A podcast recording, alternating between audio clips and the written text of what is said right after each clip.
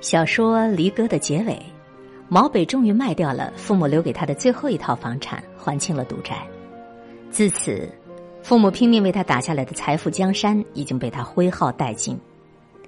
毛北坐在杨浦大桥上，一身死意：以后我要怎么办呢？毛北的父母是中部的工农。改革开放初年来上海打拼，呕心沥血拼杀十几年，在上海这座城市杀出了能够让自己存活、让孩子孙子都能体面生活的天地。很早就留下遗嘱，把全部的现金、股票、房产、地产留给唯一的儿子毛北。车祸死亡之后，毛北开始试毒，开始接触毒品。他只用了不到三年的时间。就毁掉了父母整整一辈子打拼的财富大厦。父母曾以为可以永保子孙后代体面的那些不动产，其实不过像水一样的脆弱，像风一样的容易散去。金钱财富，上海、深圳的房产，从来都不是你留给孩子最好的遗产，因为他们都能够被带走，只有那些带不走的，才是你留给孩子们真正的不动产。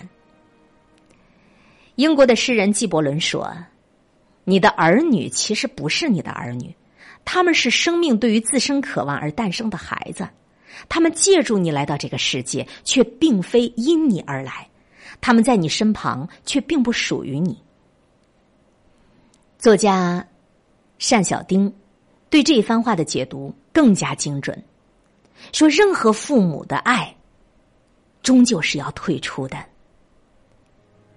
养育的最终目的，其实是为了让孩子成为他自己想成为的人，而不是成为你的复制品、附属品。你可以帮他一把，但是最好的办法，不是托他去摘天上的星星，而是教育他自立、自强，学会制作梯子，学会在攀爬的技巧，学会即使遇到了艰难险阻也绝不后退，学会自己慢慢的爬高，接触天空。伸手可以摘星辰，那一刻的他们，才有真正的耀眼人生。我们为人父母最重要的，从来就不是给子孙后代留下了多少财产，而是留下自己曾经与这个世界搏杀过的传奇经历。龙生龙，凤生凤，你有热血沸腾的故事，你孩子未来就不会默默无闻。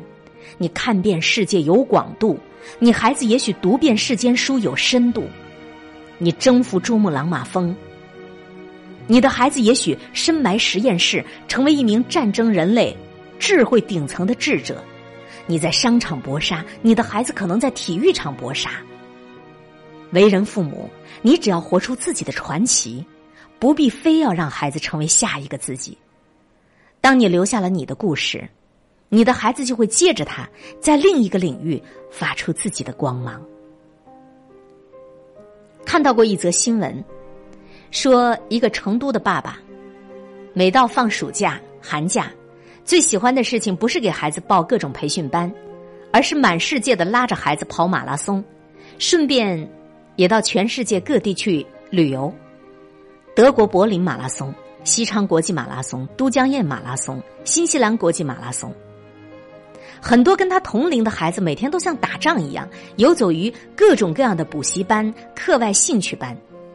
可这位成都爸爸说：“我不想让儿子有那样的一个童年，我希望我儿子以后是一个见过世面的孩子，而不只是一个沉浸在课本里的孩子。”成都爸爸年轻时候是个驴友，喜欢全世界的到处跑，冰岛的极光、阿尔卑斯滑雪、澳大利亚环岛、新西兰跑马拉松。看过了山河大海，也看过人山人海。为人父母之后，他保持着每年带着孩子出国旅行、跑马拉松至少一次的记录。这位成都爸爸说：“我当然没有指望我的儿子能够跑完，我只是想带儿子走一走、看一看，看着他父亲曾经流浪过的那些地方。我希望我的孩子也可以看到这个世界的精彩。”如今，这个十一岁的小家伙已经走遍了半个全世界：欧洲的古典文化，北美的后现代弦歌，澳洲像天空一样绵软无限的草原，都流淌在这个小家伙的血液里。他的父亲在他十一岁的时候就已经把这个世界最精彩的东西展现给他看了。我想未来他一定会是一个心胸开阔、视野广袤的人。房子不是最重要的不动产，给孩子见世面的机会才是。谢霆锋在他的大儿子一岁的时候，送给儿子了一份特殊的礼物。这个礼物就是一个视频合集。这是谢霆锋找人把自己拍电影的那些非常艰难的动作戏的瞬间，全部剪辑下来合在一起，送给儿子当生日礼物。当时有记者采访他，为什么要送孩子这样的礼物？他说：“我知道他现在看不懂这份礼物的意义，但我就是想让他很早就知道他爹是干什么的，他爹为什么要这么样拼。”这么样上进拼搏做得最好，我是这么样要求我自己的。我也希望我儿子从小就有这样的品质。在行业内，所有人都知道谢霆锋是一个很拼的人，成龙都对他感叹不已。他拍动作戏，跳楼、跳车、飞车，从来都不用替身，全都是自己卷袖子亲自上阵。吊威亚、冷水浴，即使是后来火起来了的。成了大牌的他，也从来没有弄虚作假过。拍证人的时候，有一场戏，张家辉要用玻璃花瓶砸谢霆锋的头，为了效果逼真，他真的就让人直接砸了，玻璃渣子满落一地。后来玻璃渣子弄进眼睛里，医生让他住院。他为了把这个电影如期拍完，天天都吃止疼药，连受伤这个事情都没有告诉导演。他说：“为了我的家人，我得拼命。”谢霆锋说。我送他这份礼物，我是希望他能够看到他的父亲都这么拼命，以后他也能上进拼搏。我似乎能够想象得到，当谢霆锋的孩子长大，看到父亲那么不要命的去工作去拍戏，内心的热血沸腾，热泪盈眶。那个时候，他们咬紧牙关，心底暗暗发誓，一定要活出人样，一定要活得精彩，一定不能够让父母失望。所以，房子不是你。给孩子最重要的不动产，你能够给你的孩子留下拼搏奋斗的背影，这才是。云谷是一位非常知名的隐居生活家，他曾经在终南山隐居长达三年之久，依山而名，依水而行，依树而枕，依云而活。三年的日复一日，单调而有规律。开辟一片菜园子，养一些鸡鸭，运来满屋子的书。晴天耕读，昼夜的不停的去学习，只有他，只有山，只有月，只有水。云谷说：“可能平常人都过不了我这种生活，单调乏味儿，而且孤独。但是我喜欢一个人独处的时候，心灵不设防。三年之后，他在终南山碰到了一位志趣相同的书生。”便同他结了婚，有了孩子之后，回到了成都，过上了烟火气息的生活。可是云谷仍然保持着每天独处冥想的习惯。孩子问他：“妈妈，你为什么每天都要一个人把自己锁在房间里呢？”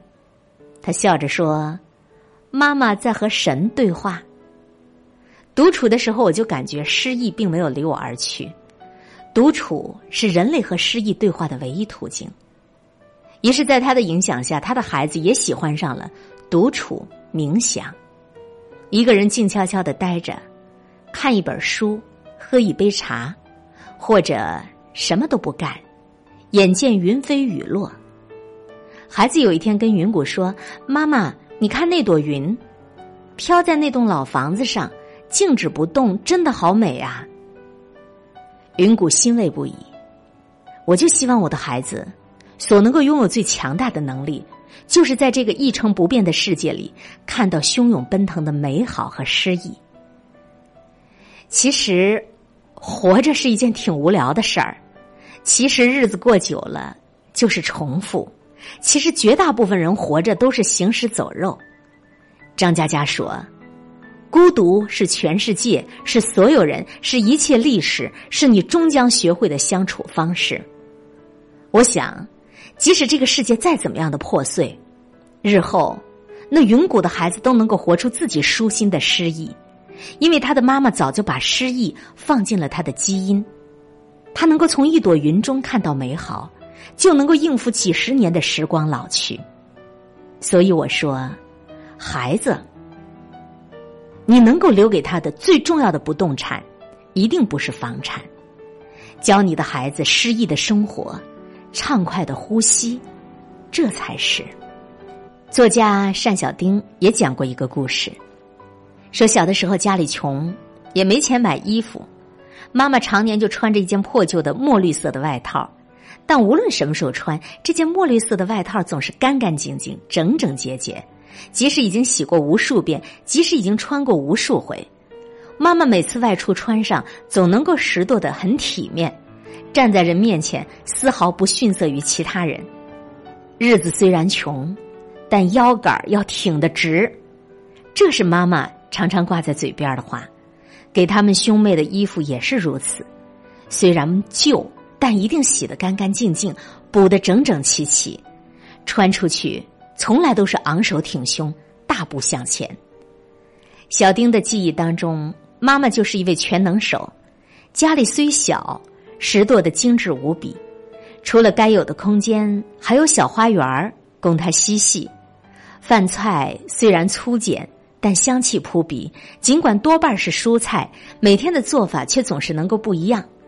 妈妈总是强调，日子虽然穷，但是腰杆要挺得直；生活虽然平凡，但是每一天一定要过得精彩。小丁把这句话写进自己的日记里，抄在窗子前。如今的他已经在上海工作，虽然是来自西部的小农村，但你从他身上一点也看不出狭隘，看不出邋遢和谄媚之气。